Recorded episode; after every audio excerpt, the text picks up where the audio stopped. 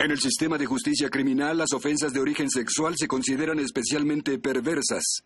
En la ciudad de Nueva York, los detectives que investigan estos terribles delitos son miembros de un escuadrón de élite conocido como Unidad de Víctimas Especiales.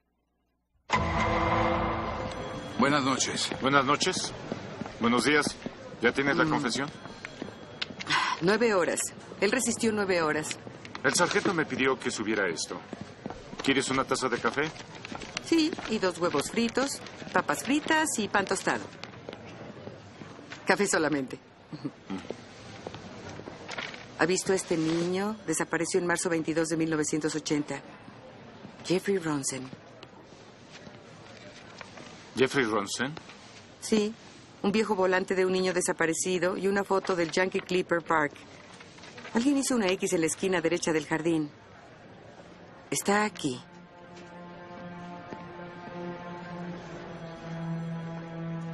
Jeffrey Ronson tenía siete años cuando desapareció en 1980. Pasamos toda la primavera tratando de hallarlo. ¿No había un tipo al que arrestaste por esto? Sí, Lucas Biggs. Jugaba en la Liga Independiente. Elegía a niños pequeños y los llevaba a su casa para entradas extra. El día que Jeffrey desapareció, una docena de testigos lo vieron hablando con Biggs, pero no pudimos armar el caso. Recuerdo a Biggs, lo aprendieron por rapto y asesinato en Virginia. Está condenado a muerte, ¿no?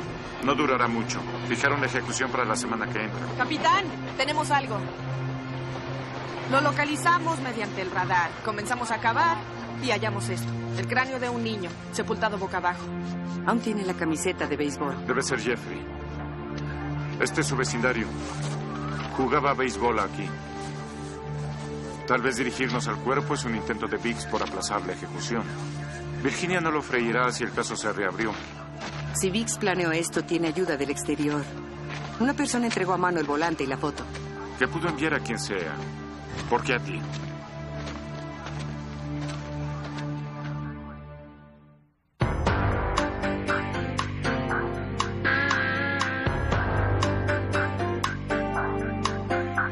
Las actuaciones de Christopher Meloni,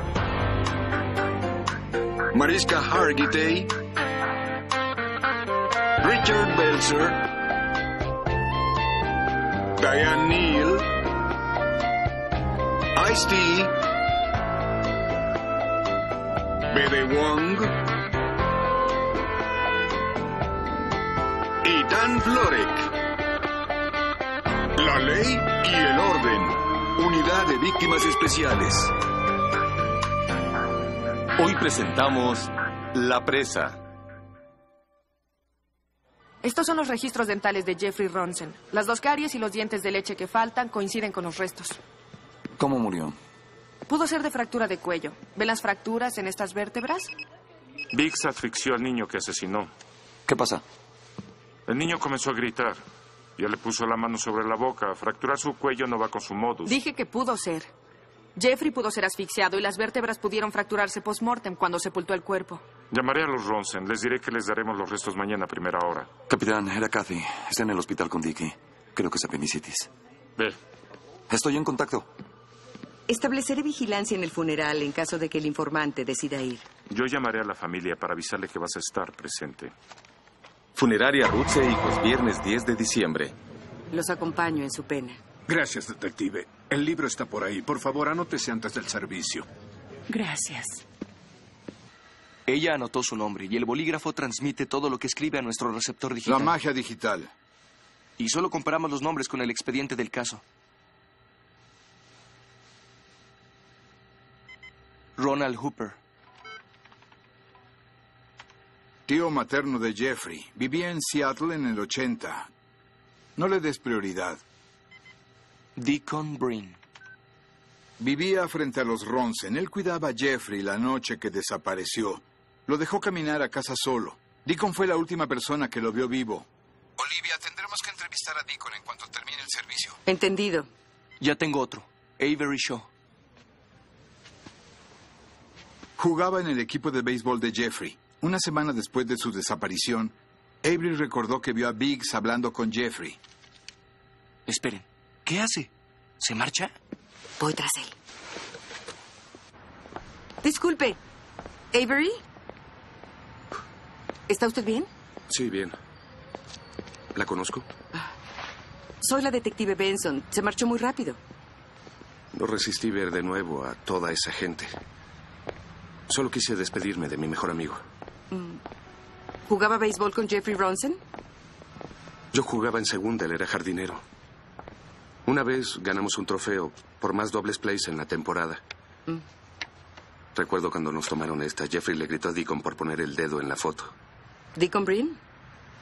Él nos cuidaba. Así que nos acompañaba a casa para que viéramos a ambos lados antes de cruzar la calle. ¿Cree que descubrir el cuerpo probará quién lo mató? Buscamos evidencias. Estamos reentrevistando a todos. Hábleme de Lucas, Briggs. Tenía una gran colección de tarjetas de béisbol. De todos, desde Reggie a Goose y Colby. No parecía un pervertido. Era bueno. Así que no creyó que dañaría a Jeffrey. ¿Por eso tardó en ir a la policía a decir que los había visto juntos ese día? Todos culpaban a Deacon por la desaparición de Jeffrey. Y no quise que me culparan a mí. Hasta mis padres me gritaron porque yo fui la última persona en ver a Jeffrey con vida. Y yo creía que era mi culpa. ¿Por qué estaba con Jeffrey aquella noche? Tuve que quedarme en casa a cuidarlo para que nuestros padres salieran a cenar como todos los sábados. Yo tenía 13 años. Quería ir a fiestas. Quería diversión. Así que lo saqué de mi casa y le dije que se fuera a la suya. No por eso es su culpa lo que le pasó a Jeffrey. Dígale eso a los Ronsen. No me hablan a mí o a mis padres desde el 80. A pesar de que ellos dejaron entrar a su casa a ese violador de niños. ¿Cómo pasó eso? La novia de Vix era sirvienta de los Ronsen. Así fue como conoció a Jeffrey. No logramos nada en el funeral. No hubo personas desconocidas, ni cambios en las declaraciones, y todas las personas señalaban a Biggs. Creo que es tiempo de hablar con ese hombre. Te quiero en el siguiente vuelo a Virginia. ¿Realmente crees que hablará después de tantos años? Tal vez contigo. Si él envió el mapa, es una invitación. Prisión Estatal de Virginia, viernes 10 de diciembre. La última vez que vino un policía quiso culparme por la muerte de un niño en Louisville. ¿De dónde viene? De la ciudad de Nueva York. Está muy lejos de casa. ¿Sabe que me matarán la próxima semana? Tenían que aguardar hasta el último minuto. ¿Sabe cuántos de sus colegas quisieron que admitiera que maté a Jeffrey Ronson? Doce. Con usted son trece. ¿Podría ser su número de suerte? Su novia, Vivian, trabajaba para los Ronsen. Ahora, dígame, Lucas, ¿es una coincidencia? La primera vez que lo vi, pasé a recoger a Viv en el trabajo. Jeffrey estaba corriendo desnudo, gritando que se metería a la bañera. Su cabello olía a detergente. ¿Por eso fue al parque de béisbol a llevárselo con usted? Jamás lo llevé a ningún sitio. Él no era mi tipo. ¿Está seguro? Porque creo que usted volvió al parque esa noche, Lucas. Creo que usted raptó a Jeffrey Ronson, abusó de él y luego lo mató.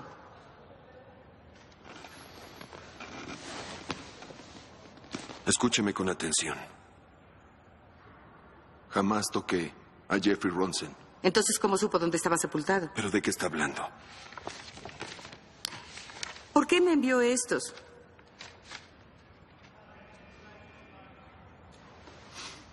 ¿Le divierte?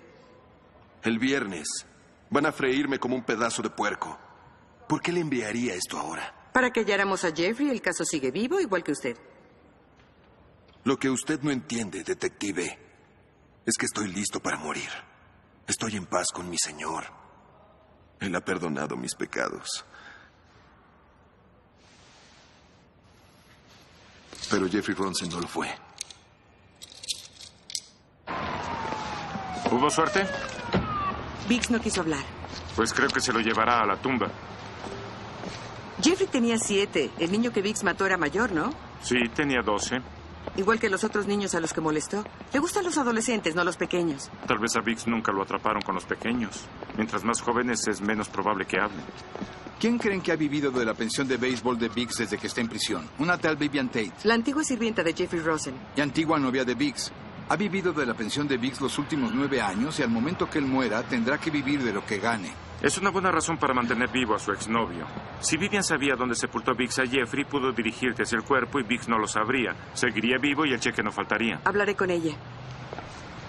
Residencia Tate, lunes 13 de diciembre. Lucas no puede cobrar su pensión, así que lo hago por él. Y pongo algo de dinero en su cuenta de presidiario. Y luego usted se queda con el resto. No hago nada malo. Él me debe. Perdí un buen empleo por su culpa. Nadie me contrata. Porque su novio mató al hijo de su patrón. Él no mató a Jeffrey. Claro que sí. Igual que mató a ese niño en Virginia. No podíamos probarlo hasta que usted nos condujo al cuerpo. Yo no los conduje a ninguna parte. Usted me envió este mapa de su tumba. Dígame. ¿Qué pasó? ¿Su conciencia la traicionó? Como prefiera. Vivian Tate. Ay, ¿qué se cree? Está usted arrestada por robo mayor. Yo no he robado nada. Oiga, la mayoría del dinero fue para pagar sus Él lleva cuentas. encerrado nueve años. ¿De qué cuentas habla? Los abogados de su apelación, el almacén de sus cosas. ¿Cuál almacén?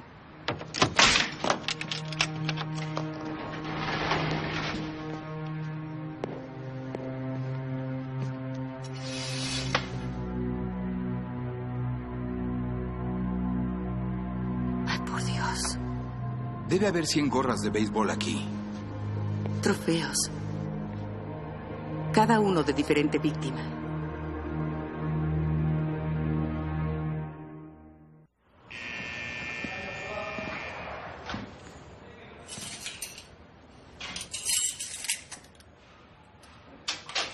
No tenía derecho a tocarlas. Son mías. Ellos me las dieron. Como un trofeo y yo los recordaba. Sus cuellos, sus hombros, sus vientres siempre cambiando, convirtiéndose de niños a hombres frente a mis ojos. Repisa 6, gorra número 3. Un niño pequeño con su remolino de San Luis.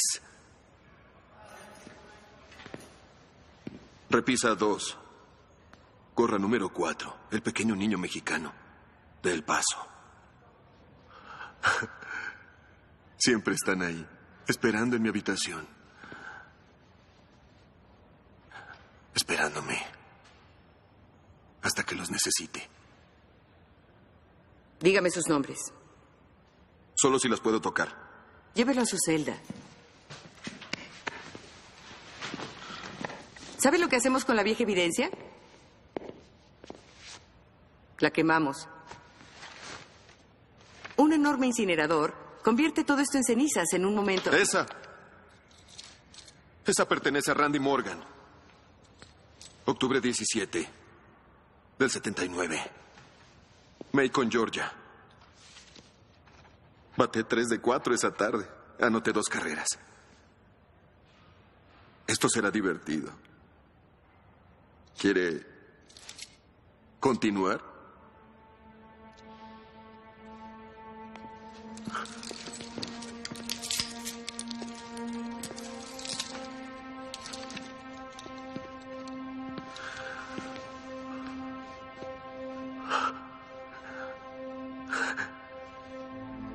Repisa 2. Gorra número 3. Penny Giles. Julio 31 del 84. Bethesda, Maryland. Esa vez bate un doble. Por el jardín izquierdo.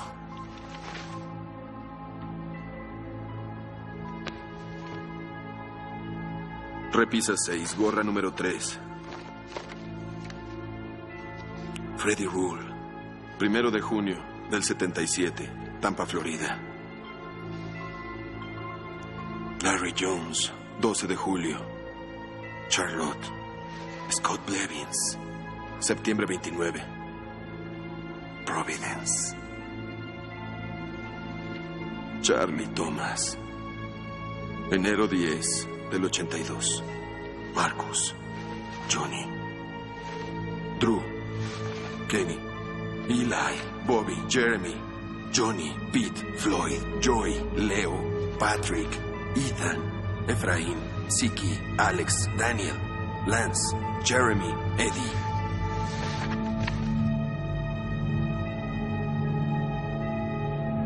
Las Águilas de Riverside. Jeffrey Ronson. Le digo que nunca toqué a Jeffrey. ¿Y de quién es la gorra?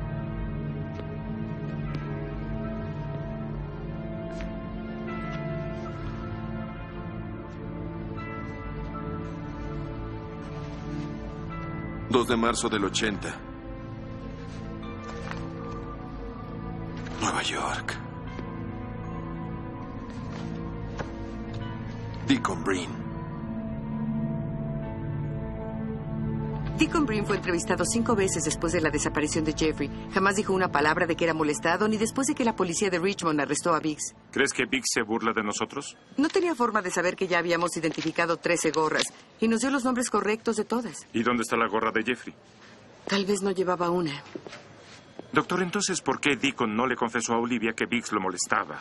Cuando se le ha estado mintiendo a todos 25 años, la mentira se vuelve como un cáncer. Sigue invadiendo hasta que está fuera de control. Y ahora es más grande que él. Le mintió a sus amigos, le mintió a su familia. Se ha estado reconstruyendo a sí mismo toda su vida, solo para mantener la mentira.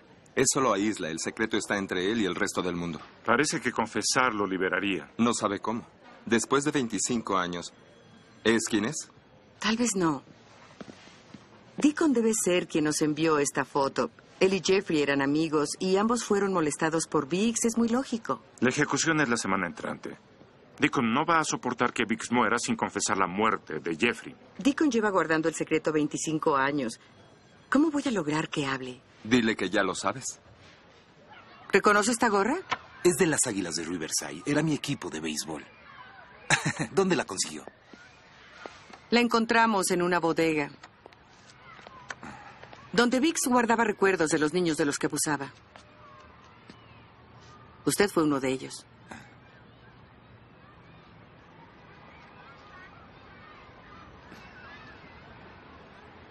Él me aconsejaba. Me enseñó a lanzar la bola curva. No podía creerlo cuando me invitó a su casa. Me trató como a un adulto. Bebimos cervezas, vimos películas porno. Y luego un día, él hizo cosas. Me decía que no hacíamos nada malo, pero yo sabía que sí. Por eso me envió esta foto.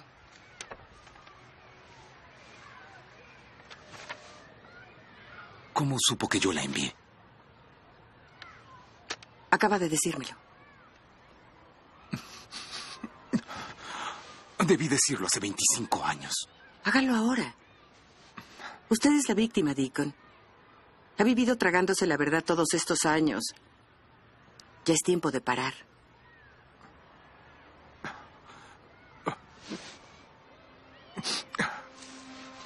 Fui al apartamento de Vix la noche que Jeffrey desapareció. Necesitaba a alguien con quien hablar. Y lo vi saliendo, así que lo seguí al parque. Llevaba una enorme bolsa.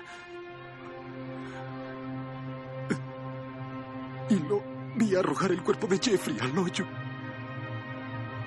Y entonces me vio. Y dijo que me mataría si lo decía.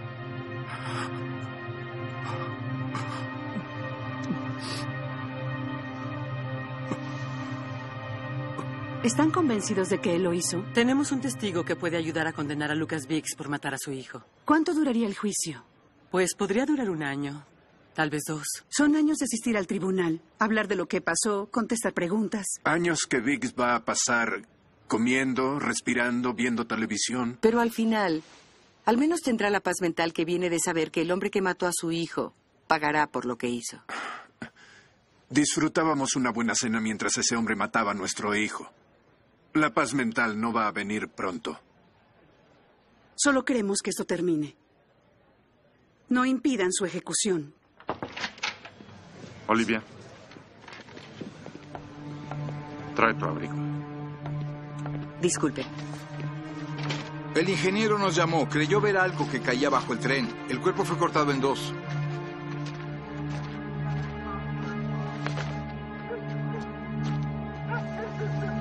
Es Deacon Green. Su auto está por allá. Salió de repente a toda velocidad y saltó frente al tren.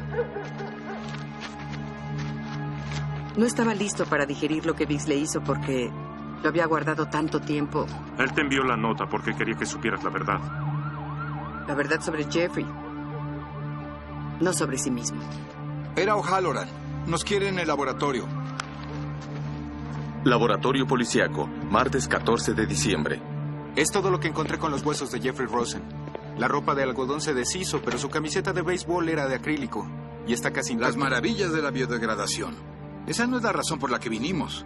Es esto. Lo encontré pegado en la camiseta de Jeffrey Ronson. ¿Qué es? Goma de mascar. Si Jeffrey mascaba goma cuando murió, ¿qué significa? Jeffrey no mascaba goma. Su asesino sí. Jeffrey estaba boca abajo.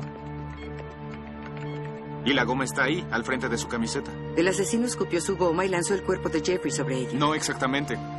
¿Han visto cómo juegan los niños con su goma?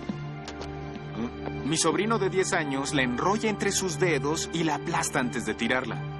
Eso hizo el asesino. Enviaré la huella a través del AFIS y mi nombre aparecerá enseguida. ¿Y a quién pertenece la huella? A Deacon Breen. ¿Deacon mató a Jeffrey Ronson? No fue la vergüenza lo que lo empujó al suicidio, sino la culpa. Mi víctima es culpable. Deacon mató a Jeffrey Ronson y quedó sin castigo. Tenía una buena vida, una esposa, un hijo. No creo que haya sido él quien envió la foto de la tumba de Jeffrey. Yo me equivoqué. Le mostré la foto y el mapa. Y él supo que tenía que mentir para que yo no sospechara que él había matado a Jeffrey. ¿Pero por qué mató a su amigo? Tal vez estaba al borde del colapso después de que Biggs abusó de él. Deacon se disgustó con Biggs, pero dirigió esa ira hacia Jeffrey, la versión más joven de sí mismo. Se llama identificación con el opresor. ¿Simplemente mató a Jeffrey o también abusó de él? Apuesto a que abusó de él. La clase de trauma que sufrió puede torcer la sexualidad de la víctima. Así que Deacon no quiere ser más la víctima y se convierte en victimario. Hasta que alguien le metió una bala. Creí que lo había matado el tren. Igual que yo hasta que le tomé radiografías. Una bala de 9 milímetros en el corazón. La hora de la muerte debió ser cerca de las 10 de la noche, dos horas antes de que el tren lo arrollara. ¿Deacon pudo haberse disparado? No hay residuos en sus manos. Quien lo haya matado lo puso sobre las vías para que pareciera suicidio. Pudo ser el mismo que me dirigió al cuerpo de Jeffrey. Habla con la esposa de Deacon. Averigua dónde estuvo él anoche. Deacon no estaba. ¿Dónde estaba? No lo sé. Siki y yo salimos a comer pizza. Lo dejé jugar videojuegos hasta que cerraron. ¿A qué hora llegó usted a casa? Eran pasadas las 10. ¿Habló con Deacon anoche? Le llamé a su celular cuando llegamos de la pizzería. Sig no quería irse a dormir sin darle las buenas noches a su papá. ¿Era inusual que Deacon saliera tan tarde? Nosotros teníamos problemas. Julia, es importante que me lo diga. Creí que tenía una aventura. ¿Lo confrontó al respecto? Hace seis meses. Él dijo que no ocurría nada, que solo tenía que pensar algunas cosas. Dijo que quería espacio, así que se marchó. ¿A dónde? A su antiguo apartamento. Lo subarrendó después de que nos casamos. Todo se complicó y se volvió a ir. Apartamento de Deacon Green, miércoles 15 de diciembre. Deacon usaba el apartamento solo para dormir. ¿Y por qué tenía su escritorio con llave? Mucho correo. Algunas dirigidas aquí y otras a su otra casa. ¿Cartas de amor? Amenazas. Vas a pagar por lo que hiciste. El matasellos desde hace un mes. La hora de la verdad. Una foto de Deacon y su familia. Está escrita por atrás. Antes, la perfecta familia americana. La versión posterior no será tan bonita. El acosador de Deacon sabía lo de Jeffrey. Tal vez le envió el volante y la foto esperando que arrestáramos a Deacon. El acosador sabía de Biggs también. Este es un recorte sobre la ejecución de Biggs. El acosador escribió, él era tu dueño, ahora lo soy yo. Deacon dijo que jamás le dijo a nadie lo del abuso. ¿Quién lo sabría? Los pedófilos gustan de contar sus proezas. Quizá Biggs se ufanó con el acosador de haber abusado de él. Alguien asesinó a Deacon Breen. Alguien que sabía que usted abusó de él. Jamás abusé de Deacon, ni de ninguno de los niños. Los amaba. Su amor arruinó sus vidas. No hice nada malo. Por favor, Lucas, eso no es cierto. ¿Dónde estuvo el mal? Nací con esa preferencia. Y no sé por qué la tengo. Siempre está ahí. No fue algo que yo escogiera. Ni los 117 niños de los que abusó. Jamás les hice daño. Jamás. Nunca me lastimaron. Abusaron de usted.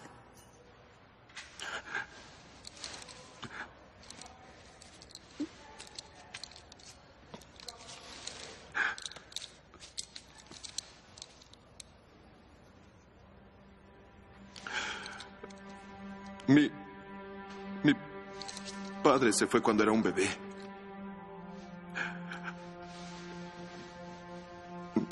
Y cuando tenía nueve años, un hombre se mudó frente a la casa. Solo con él podía hablar. Él me amaba y me protegía.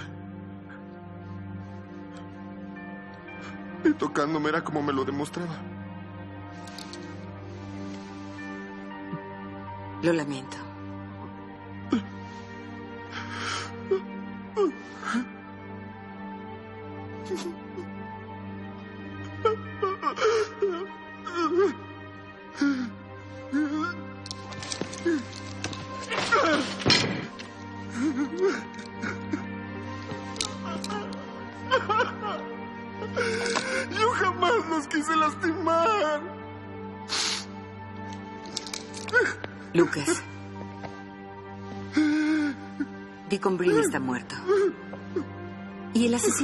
Que usted le hacía. ¿A quién se lo dijo? A nadie. Tiene que haber una persona.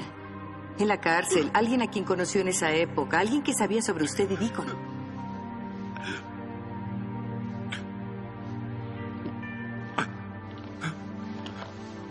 Había un pequeño que solía seguir a Deacon y a Jeffrey sin cesar. Y Deacon lo miraba, igual que yo a los niños.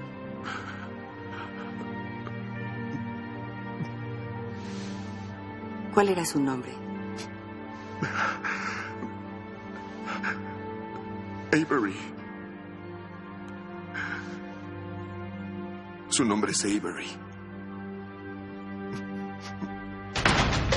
¡Ya, ya, ya! ¡Policía! ¿Avery Shaw? La alcoba está vacía. John, aquí. Fotos del baile de Deacon. De su grabación. Ha estado obsesionado con Deacon hace mucho. Mira esto. La participación de la boda de Deacon. Y mira esto. Un mapa de Queens con todas estas diferentes rutas marcadas que conducen a casa de Deacon. Copias del volante de la desaparición de Jeffrey Bronson. Iguales a las que me envió. Deacon no es con el único que está obsesionado. Víctimas especiales, policía especial. Avery te ha seguido a ti también. Olivia, mira esto. Los diarios de Avery del 83 cuando tenía 10 años. Quisiera tener superpoderes ocultos dentro de mí, de los que aparecen cuando los necesito, como Hulk. No pude detener a Deacon. Si yo fuera Hulk, Habría aplastado a Deacon, golpeando su cabeza hasta que brotara sangre y muriera. Pero solo soy yo y no pude hacer nada. Por mí o por Jeffrey. Así que Avery estuvo ahí la noche que Jeffrey murió. Según el diario de Avery, Jeffrey y Avery estaban en casa de Deacon. Este obligó a los niños a beber hasta que los embriagó. Deacon violó a Avery, Jeffrey lo defendió y Deacon le fracturó el cuello. Avery sabía dónde estaba sepultado Jeffrey porque lo vio.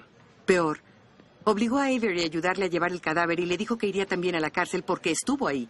Los diarios de Avery terminan a los 14 años, pero solo mencionan a Deacon. Debí impedirlo, no puedo aguardar hasta ser más grande que él, deseo que muera. ¿Deacon volvió a violarlo? Avery evitaba a Deacon, no quería verlo, incluso hablaba de matarse. Y ahora pasará el resto de su vida en la cárcel por matarlo. si lo localizamos, no hay rastro desde la muerte de Deacon. Los bancos enviaron esto. No hay actividad en sus tarjetas. ¿Algún vuelo, recibos de combustible, hoteles? Nada. Pero su banco registra muchos cheques a nombre de una mujer en Manhattan. Mil dólares a nombre de Kimber Falk, cobrado hace una semana. También el mes pasado y el mes anterior. Se remontan a un año. Él está pagando. Veamos por qué. Apartamento de Kimber Falk. Jueves 16 de diciembre. Él es Theo, el hijo de Avery. ¿Por eso él le envía dinero? Avery comenzó a mantenerme cuando supe que estaba embarazada. Ese día se marchó. Dijo que no soportaba ser padre. ¡Qué encanto! Usted no conoce a Avery. Es el hombre más tierno que he conocido. Vivimos juntos dos años y lo único por lo que peleábamos era sobre tener hijos. Solo usted los deseaba. Al menos fue honesto al respecto. Cuando se hablaba de hijos, Avery no solo los rechazaba, era determinante. Una persona lo dañó seriamente cuando era niño. ¿Qué tan seguido habla con él? No hablamos, solo envía dinero. ¿Le ha pedido prestado? No. Así que usted tiene los 400 dólares que sacó del banco esta mañana. Los usé en comestibles. Solo compró fórmula. No caí. Usted dijo que nunca habla con Avery. ¿Por qué su teléfono tiene cuatro llamadas que entraron en los últimos dos días? Todas de Avery. ¿Dónde está él, Kimber? No lo sé. Díganos dónde está o la arrestaré por ayudar a un criminal. ¿Qué va a pasar con Theo? Servicios sociales se encargará. Detectives, por favor, ella no tiene nada que ver en esto. Apártese, apártese. ¡No le hagan daño! Las manos a la cabeza. Ahora. Nunca quise que esto pasara. Avery Shaw está arrestado por asesinar a Deacon Green. Tiene derecho a permanecer callado. Todo lo que diga podrá ser usado en su contra ante una corte legal. Tiene derecho a un abogado. Si no puede pagarlo, Yo maté a Deacon. ¿por qué él abusó de usted cuando tenía siete años? Sí. ¿Cómo se enteró? Cateamos su apartamento. Yo leí sus diarios. Avery, lo que no sé es por qué me envió esto. Creí que lo descubriría y arrestaría a Deacon sin involucrarme. Pero cuando fue tras Biggs no podía dejar que Deacon quedara impune. ¿Y le disparó? Sí. Pudo acudir a cualquiera de esta comisaría y decir lo que sabía. ¿Por qué a mí? Leí sobre usted en los periódicos. De cómo nunca duerme cuando tienen caso. De cómo dedica su vida a proteger a los niños. Igual que mi compañero o cualquiera de mis colegas. Usted me eligió. Me espió durante semanas. ¿Por qué? Porque hay algo especial en usted. Yo sabía que lo entendería. Usted y yo somos iguales. No somos iguales. Usted mató a un hombre. Igual que usted.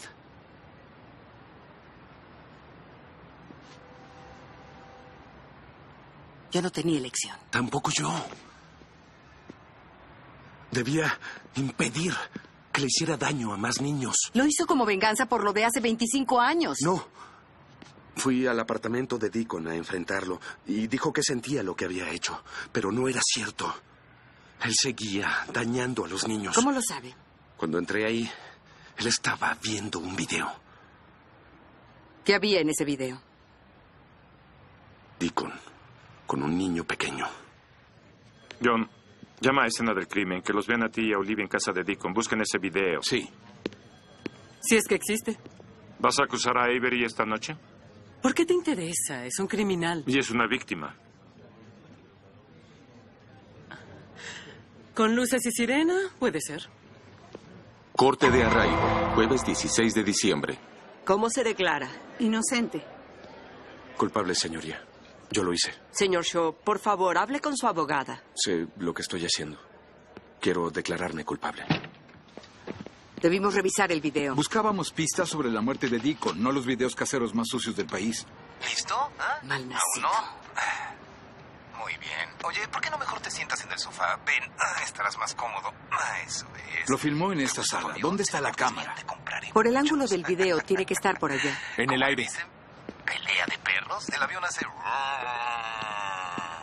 Sí, es lo que debe ser. Ah. El avión vuela muy alto. Listo. Tenemos una cámara de fibra óptica aquí, conectada a una grabadora de DVDs y a un detector de movimiento. Comienza a grabar cuando activan el sensor. Yo diría que cuando alguien pasa junto al sofá. ¿Y está conectada al televisor? ¿Hay una cinta ahí? Sí. Veamos quién fue la última víctima de Deacon. ¿Qué, ¿Qué rayos haces algo que debía hacer hace mucho? No, por favor, por favor, no. Fui al apartamento de Deacon Green la semana pasada para ver si seguía siendo el monstruo que yo recordaba. ¿Abusas de tu hijo como de ese pequeño? No, no, no, yo jamás le haría eso a mi hijo, lo amo. ¿Como a mí? No, no, no, no, no, aguarda, aguarda, aguarda. Solo escúchame. ¿Quieres? Avery no fue mi intención. Tienes que creerme. Escucha, yo te amaba. Seguía mintiendo. Fingiendo que yo le importaba. Igual que hace 25 años. ¡Cállate! ¡No quiero escuchar eso! Solo dime por qué lo hiciste. Porque estaba tan furioso con el mundo después de lo que Vix me hizo. Dijo que me había violado porque estaba confundido. Lastimado por el pervertido que abusaba de él. Avery, yo bebía constantemente. No podía, no podía decirles a mis padres. Yo sufría tanto que solo quería que alguien más sufriera tanto como yo. ¿Por qué me elegiste a mí? Tú necesitabas un amigo. Y sabía que nunca le dirías a nadie. Y le pregunté de cuántos otros muchachos había abusado en estos años. Y dijo que de docenas, tal vez cientos. Tú quieres matarme ahora. Lo entiendo. Pero esa no es tu personalidad. No eres así. No puedes lastimar a nadie. Eres incapaz de hacerlo. Yo quería matarlo en ese instante, pero sabía que no podía hacerlo en el apartamento, así que lo obligué a bajar y entrar a su auto. Y lo forcé a conducir hasta las vías del tren. Y le disparé.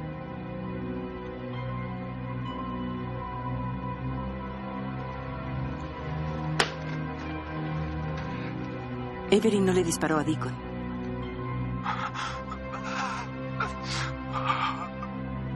Adelántalo. Alto, alto, alto. Hola. No hagas nada. Enseguida voy. ¿A dónde va con esa arma? Examinamos los teléfonos y la única llamada que Deacon recibió esa noche... Fue de su esposa. Julia. Creí que habían arrestado al asesino de Deacon. Arrestamos a Avery Shaw. Pero él no mató a su esposo. Entonces, ¿por qué confesó? Se sintió culpable por no detener a Deacon cuando tuvo la ocasión. Todos esos años que Avery guardó silencio, Deacon abusaba de otros niños. Vimos cintas que él grabó en su apartamento con muchas víctimas. Yo no tenía idea. Sí la tenía. Este es uno de los videos. Es de su hijo.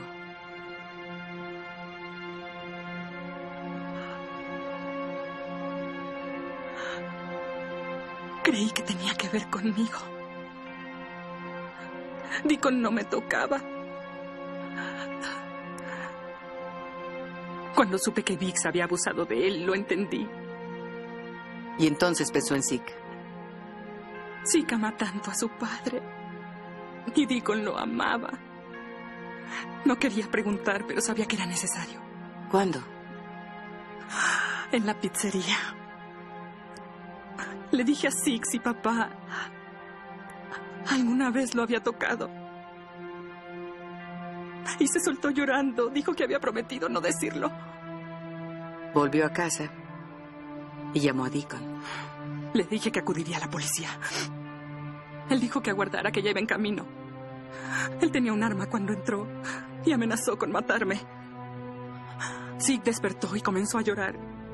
Deacon se distrajo y tomé el arma. Le dije que lo mataría si se acercaba a Zeke.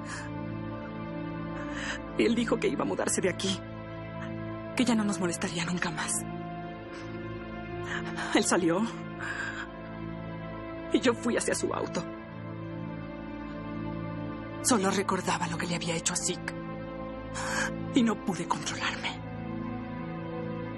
Lo obligué a conducir hasta las vías del tren y luego lo maté.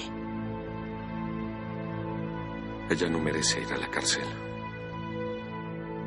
Yo debí matar a Deacon. Yo inicié todo esto y debí terminarlo. ¿Por qué ahora? Después de tantos años, ¿qué lo forzó a querer terminarlo ahora? Kimber se embarazó y yo me asusté. No quise dañar al bebé. ¿Dañar al bebé ahora? Jamás le ha temido a lo que pueda haber dentro de usted. No entiendo. Es que no puedo evitar pensar que hay como un interruptor dentro de mí, aguardando a que lo suban. Igual que sucedió con Deacon. Y que yo comience a dañar niños y por eso abandoné a mi hijo. Usted no es un monstruo, Avery. ¿Cómo lo sabe? Porque usted no le disparó a Deacon. Porque ama tanto a su hijo que estuvo dispuesto a abandonarlo para protegerlo. Y lo cierto es que no tenía que hacerlo.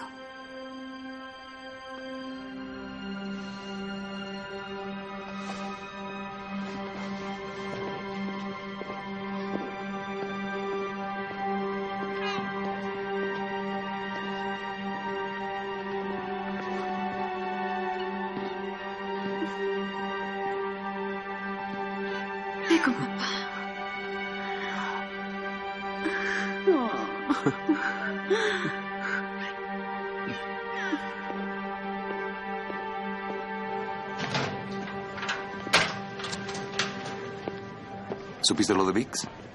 El médico de la prisión lo declaró muerto a las 12 con un minuto. No dijo nada. Creo que había dejado suficiente legado. ¿Cómo está Dicky? Terrible. Está pidiendo helado de chocolate y un asno de 25 dólares. Se parece tanto a mí que me asusta. No sabía que te gustaran los asnos. Siempre me salgo con la mía. Que según Cady, no es una de mis mejores cualidades.